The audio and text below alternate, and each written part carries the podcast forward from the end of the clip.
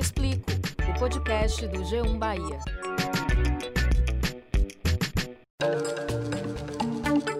Olá, eu sou Valma Silva, editora do G1 Bahia. E eu sou Camila Marinho, repórter e apresentadora da TV Bahia. E esse é o Eu Te Explico, o podcast do G1 Bahia. Racismo, desemprego, dificuldades de acesso a sistemas de saúde, moradia inadequada, falta de saneamento básico. Esses são alguns dos motivos pelos quais pretos e pobres são os mais acometidos pela pandemia no Brasil.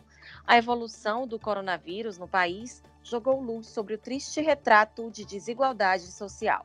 Para os cientistas, essas pessoas morreram porque são pobres, não necessariamente negras. No entanto, tem um estudo que foi divulgado pelo IBGE que aponta que a pobreza é maior na Bahia entre pretos e pardos e do sexo feminino. A renda per capita dessas pessoas é 31% menor do que a dos brancos. Além disso, aqui no estado, a incidência da pobreza entre pretos e pardos é de quase 33%. Isso é mais do que o dobro do índice verificado entre os declarados brancos, que é de 15%. Diante desses dados, Camila, já teríamos elementos suficientes para dizer que sim, a Covid acometeu principalmente os negros no Brasil. Mas outros números reforçam essa afirmativa. Segundo o Ministério da Saúde, um em cada três brasileiros mortos por Covid é preto. Já a Sociedade Brasileira de Medicina de Família e Comunidade aponta que 67% dos brasileiros que dependem exclusivamente do SUS são negros. E eles também são maioria entre pacientes com doenças agravantes para o coronavírus, como diabetes e hipertensão. No mês em que a gente celebra o Dia da Consciência Negra, não tem como ignorar as consequências da pandemia entre a população preta. Se no início de tudo os dados ainda não eram conclusivos, infelizmente, quase dois anos depois do surgimento do primeiro caso de Covid no Brasil, o que se vê é mais uma mostra do racismo estrutural. O coronavírus é mais letal entre os pretos. Vamos então conversar sobre os impactos da pandemia na saúde da população negra com Arthur Lima e Igor Rocha, fundadores da startup Afro Saúde, e também com o sociólogo Ari Lima.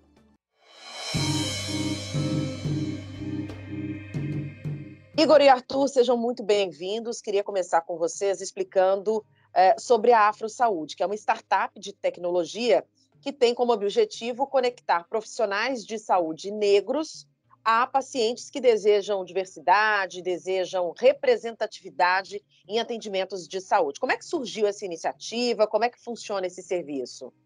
Oi, tudo bem? Obrigado pelo convite. A gente criou a Afro Saúde é, a gente sentiu a necessidade de, de fomentar a diversidade racial do lado de quem cuida. A gente percebeu que a representatividade de raça é, enfim, na medicina, na odontologia, na psicologia era muito baixa. E que as pessoas estavam cada vez mais buscando, é, estão cada vez mais buscando se sentirem representadas quando vão para uma consulta. E aí a gente decidiu utilizar a tecnologia para conectar essas duas pontas. E aí, de um lado, a gente dá visibilidade para esse profissional negro que atua em diferentes áreas para além da medicina, e a gente ajuda na geração de renda e ao mesmo tempo a gente promove saúde quando a gente conecta com a pessoa que busca aí esse atendimento tão desejado no que diz respeito à representatividade. Só para deixar claro, qualquer pessoa pode utilizar esse serviço, né? O profissional de saúde nessa plataforma, ele é negro, mas um branco pode optar por entrar nessa plataforma e realizar um atendimento. Exatamente, Camila. Olá, tudo bem? Obrigado pelo convite.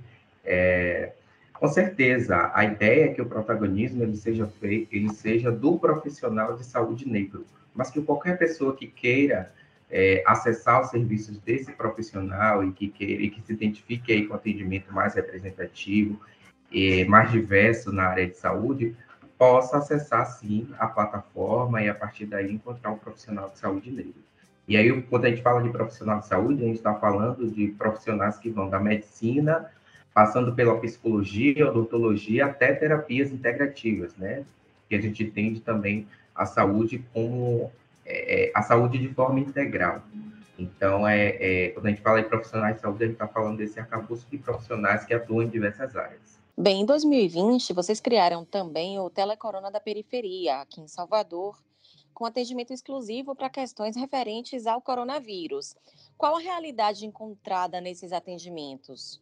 A realidade era o que traduzia os números da Covid-19, né? Desde quando a gente teve a ideia do telecorona, a gente imaginava que a pandemia seria muito mais grave é, nas populações periféricas, na população negra, porque na sua grande maioria é que está nas camadas sociais mais baixas, e o, as informações, quando a gente consolidou os dados do Telecorona, casava com os dados do Ministério e outras pesquisas em relação à Covid-19. O perfil das pessoas que eram atendidas eram, na sua grande maioria, pessoas negras, é, pessoas que estavam ou em situação de desemprego ou ocupando é, cargos onde não, não era possível fazer home office, é, caixa de supermercado, motorista de ônibus, motorista de aplicativo. É, e uma coisa interessante é que a gente conseguiu pegar pessoas de diferentes bairros periféricos da cidade de Salvador, desde o subúrbio até a região de Jardim das Margaritas, e aí ultrapassamos Salvador, é, atingindo pessoas de Tinga, por exemplo, pessoas de, de, de, regiões mais pobres de Simões Filho, pessoas de interior de outras cidades, de outras capitais brasileiras também. Mas a sua grande maioria eram pessoas negras, eram mulheres, é, naquela idade ali de pessoas que geralmente trabalham, né? De 25 até 30 anos. Importante isso que você falou, que os atendimentos refletiam a situação da Covid-19 no país, porque, de acordo com o Ministério da Saúde, aqui no Brasil, a cada três pessoas que morreram com coronavírus, pelo menos uma é preta.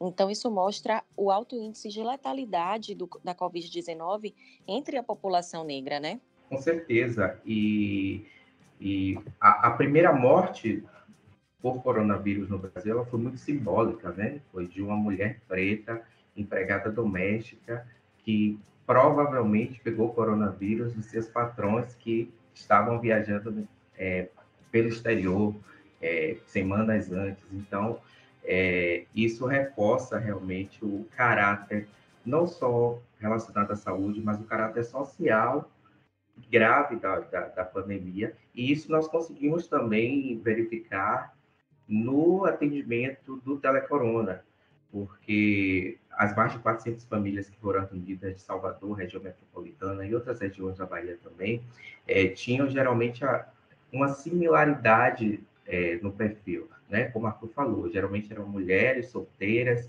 é, mães e que estavam ali, muitas vezes, já com algum sintoma do, do, do, coronavírus, não sabia exatamente o que era aquilo, mas que precisava, a partir daquele momento, saber como lidar com essa situação em um espaço que, às vezes, não, não permitia o isolamento, porque, às vezes, o espaço era compartilhado, né, casas de dois, três vãos. Então, é, é, esse foi o, o, o, o cenário assim, que nós encontramos pelo coronavírus e que como você falou também, é, é um retrato de, dessa pandemia, né? um retrato social dessa pandemia. Baseado nesses atendimentos né, do telecorona, o que, que vocês percebiam das comorbidades mais comuns entre os pretos que tiveram coronavírus aqui na Bahia? A gente, na verdade, com o telecorona, a gente trabalhava muito com a sintomatologia relacionada à Covid-19, né?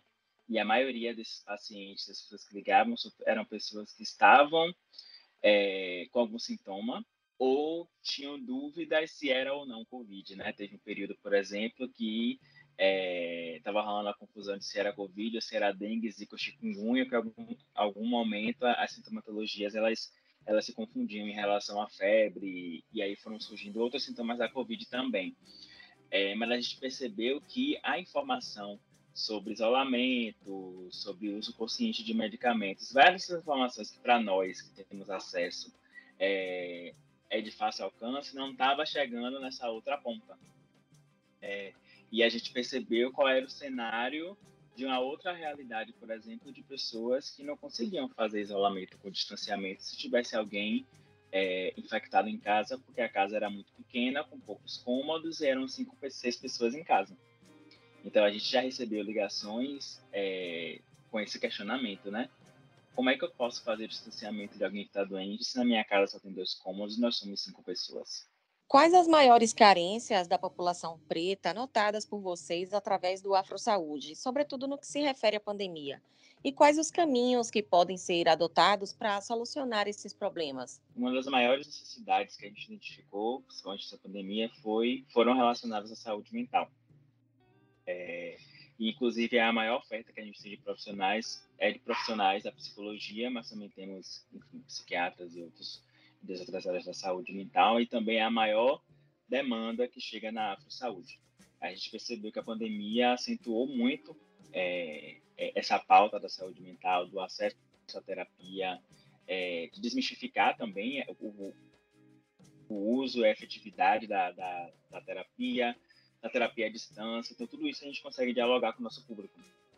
E aí, na nossa plataforma, a gente tem essa grande variedade de profissionais que atuam em diferentes frentes da psicologia é, e que ofertam essas consultas a preços variados, o que oportuniza o, o aumento do acesso, principalmente de pessoas pretas, a algo que antes era dito como luxo ou inalcançável, que é ter um acompanhamento com o profissional. Arthur, eu acho importantíssimo a gente destacar uma questão fundamental. Quando vocês criaram a plataforma, claro, foi no intuito de trazer visibilidade, dar espaço de poder, né, locais de grande visibilidade para profissionais de saúde negros. Mas, por outro lado, para suprir também uma carência de vocês, porque um profissional negro atendendo a um negro entende mais diversas questões, por exemplo, questões de pele, as questões é, da, até da própria área de saúde mental. Então, assim, eu queria. E, e essa foi uma, uma observação até sua, você é dentista. E numa conversa com uma amiga sua, certa vez você me contou essa história, né, de que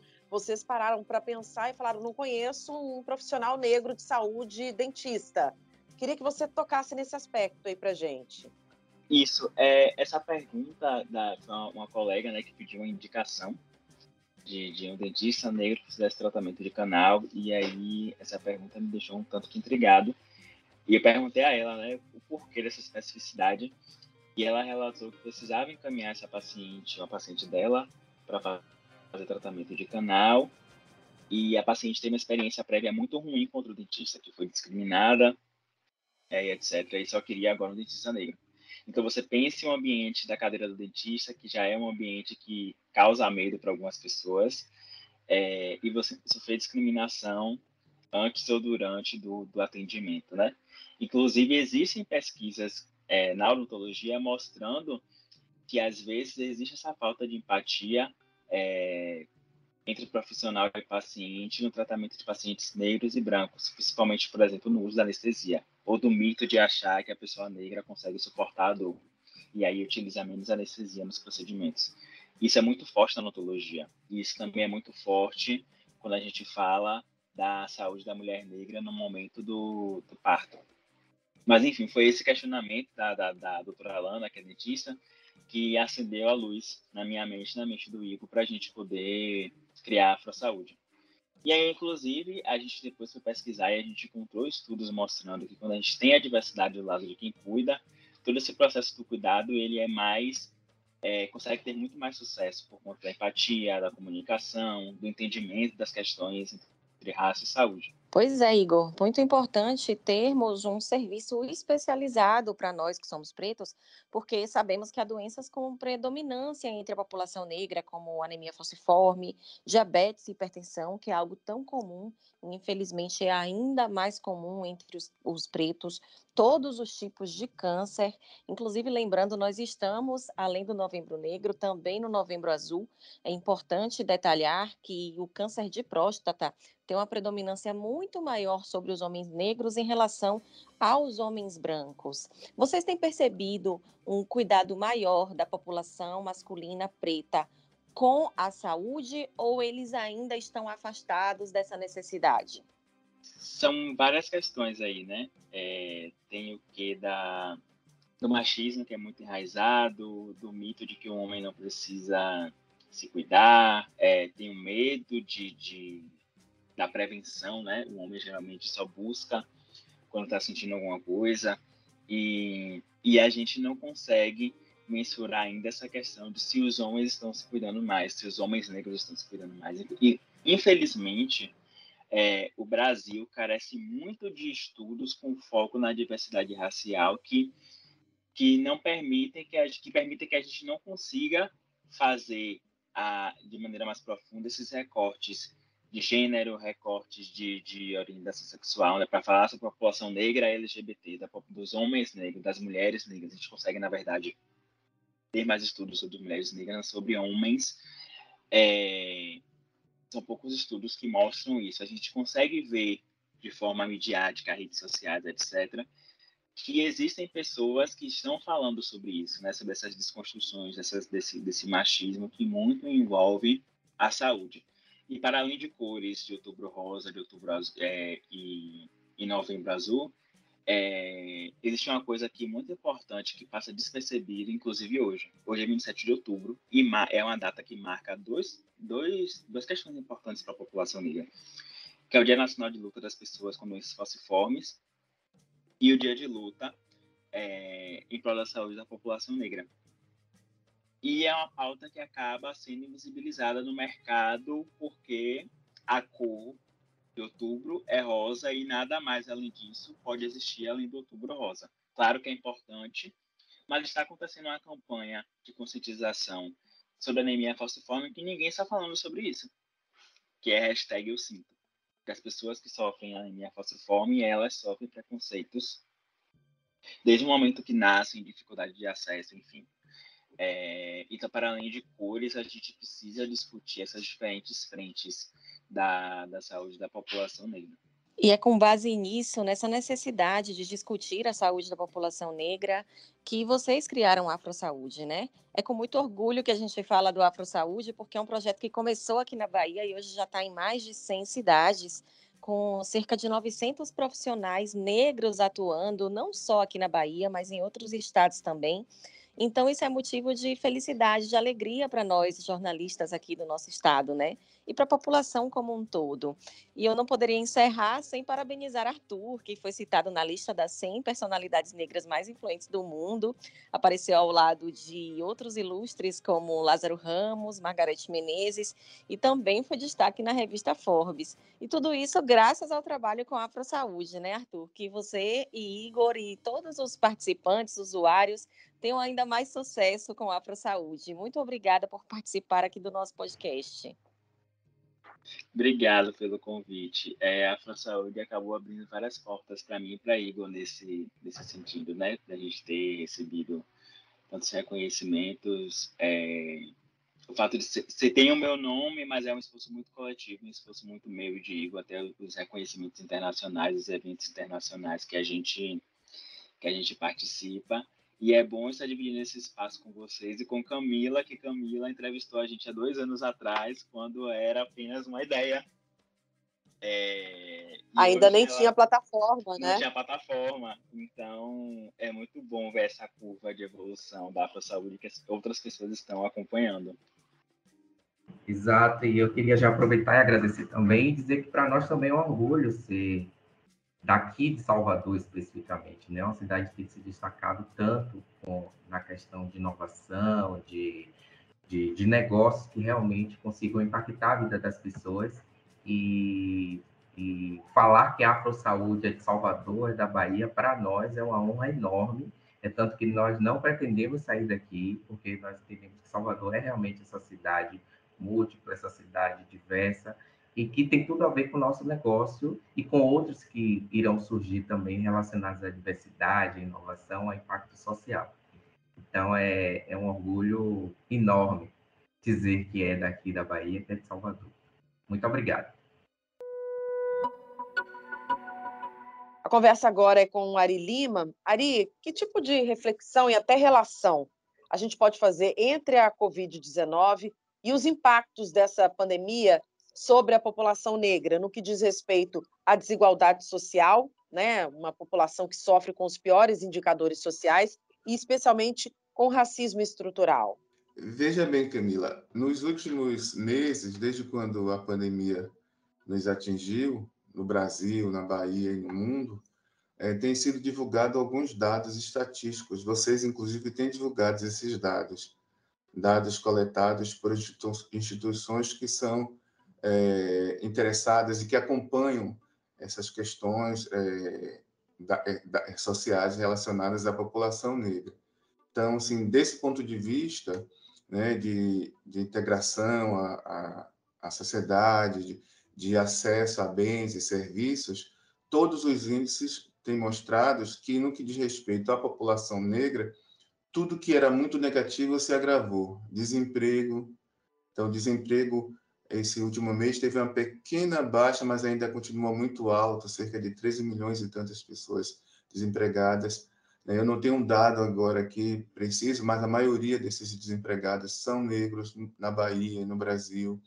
É, acesso a serviços, acesso a, a, sistema de saúde público, transporte, o número de vítimas atingidos, atingidas é, pela doença, recuperadas, mas também mortas né, pela doença, pela Covid, também a maioria são, são negros, até porque todo o protocolo recomendado pelos cientistas para que se para que se evitasse a, contamina, a contaminação da, pela Covid, para a população negra, que é a população mais carente, menos é, protegida, foi difícil seguir rigorosamente esse, esses protocolos. Né? Desde o início, por exemplo, ficar em casa.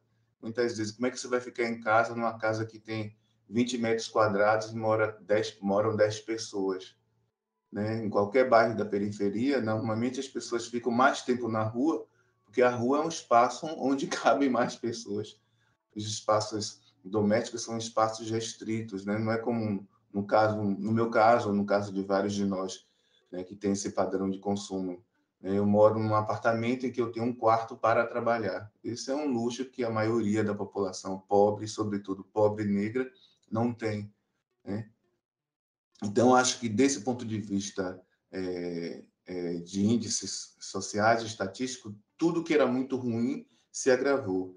E eu acho que um, um outro aspecto é, que a gente pode observar do ponto de vista qualitativo, quando você circula pela cidade, quando você observa né, como que as pessoas mais próximas né, reagiram a esse quadro social, o que é que a gente pode perceber? é, é, solidão, depressão, né? falta de perspectiva, porque para as pessoas mais pobres, mais pobres e negras, no Brasil, particularmente na Bahia, em Salvador, que tem 80% da população né, formada por negros, quer dizer, a vida é, é, social ela é muito intensa através do contato na rua né, ou na vizinhança. Então, se você, ou nos espaços de convivialidade, né, o grupo de capoeira, o terreiro de candomblé, né, o grupo de samba, o pagode do final de semana, a praia. Né? Então, se você não tem é, as possibilidades de convivência, de troca, que eram características desse contexto social e cultural é, nosso especificamente, então as pessoas tendem a entrar em processo de depressão, porque algo que distingue nossa condição humana, nossa condição existencial, melhor dizendo, né? a nossa condição humana se, se manifesta como tal, se realiza como tal através do convívio com outros seres humanos, né? Então, se isso em algum momento foi impossibilitado ou restrito, então sua condição humana ela fica restringida também, né?